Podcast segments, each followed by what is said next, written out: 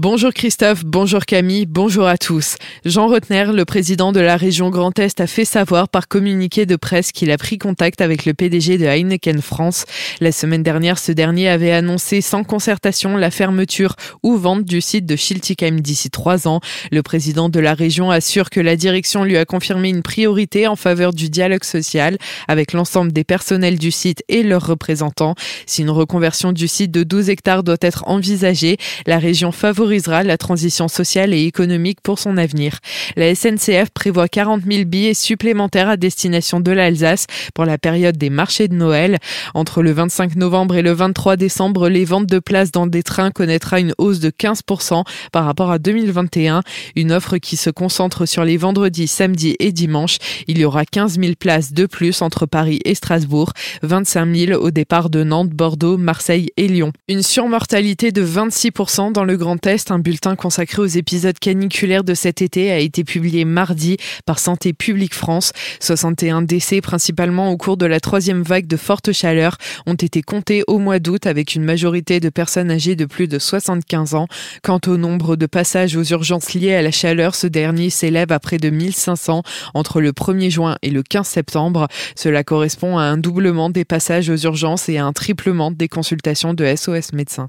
Ce soir, le conseil départemental d'accès aux droits du Haut-Rhin, l'association Espoir et la ville de Colmar invitent les habitants à la représentation du spectacle Un corps qui bat, proposé par la compagnie Dissonance. Cette représentation s'inscrit dans les initiatives de Colmar à l'occasion de la journée internationale de lutte pour l'élimination de la violence à l'égard des femmes. Le spectacle se tiendra à 17h dans la salle Wenzler de Colmar. À l'issue de la représentation, un moment d'échange avec les artistes et professionnels sera proposé. Les inscriptions sont obligatoires au 03 80 89 20 63 03. Dans le même thème, la collectivité européenne d'Alsace se mobilise pour protéger les enfants face aux violences conjugales. Pour ce faire, elle organise une manifestation La vie en bleu n'est pas rose avec exposition, projection et lecture destinée au grand public. Animation et échange avec des professionnels permettront à tous d'être renseignés sur les démarches pour accompagner les familles en difficulté.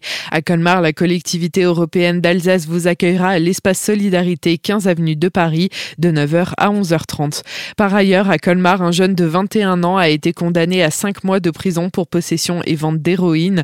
La brigade anticriminalité a observé une transaction d'héroïne dimanche dernier dans le quartier Europe. L'acheteur a été entendu par les policiers, le vendeur, lui, placé en garde à vue. Il était en possession d'environ 200 euros et 37 grammes d'héroïne. Lundi, il a fait l'objet d'une comparution sur reconnaissance préalable de culpabilité. Et une quinzième condamnation pour un sundouzien. Lundi, les policiers sont tombés sur un deux roues circulant sans lumière. Le cyclomotoriste a tenté de leur échapper en prenant un rond-point à contresens, puis en abandonnant son deux roues pour fuir à pied. Il a été interpellé dans la cour d'un immeuble. Le Sundouzien a comparu devant le tribunal hier pour la quinzième fois pour refus d'obtempérer et conduite sous effet de cannabis. Il a été condamné à six mois de prison et placé sous mandat de dépôt. L'acteur Sofiane Benasser, mis en examen par le parquet de Mulhouse pour viol et violence sur d'anciennes compagnes. Les faits se seraient déroulés notamment à Strasbourg et Mulhouse entre 2018 et 2019. Il conteste les faits mais a été placé sous contrôle judiciaire qui lui interdit de se rendre à Paris, Strasbourg et Mulhouse. Le Théâtre national de Strasbourg aurait également saisi le ministère de la Culture pour des faits de violence sexiste, sexuelle et harcèlement dont l'école avait été informée. Des animations pour vous mettre l'eau à la bouche. La médiathèque du Val d'Argent vous invite à passer à table en ce mois de novembre qui a été placé sous le signe de l'alimentation. Quelques activités gourmandes vous seront encore proposées ce week-end dès demain.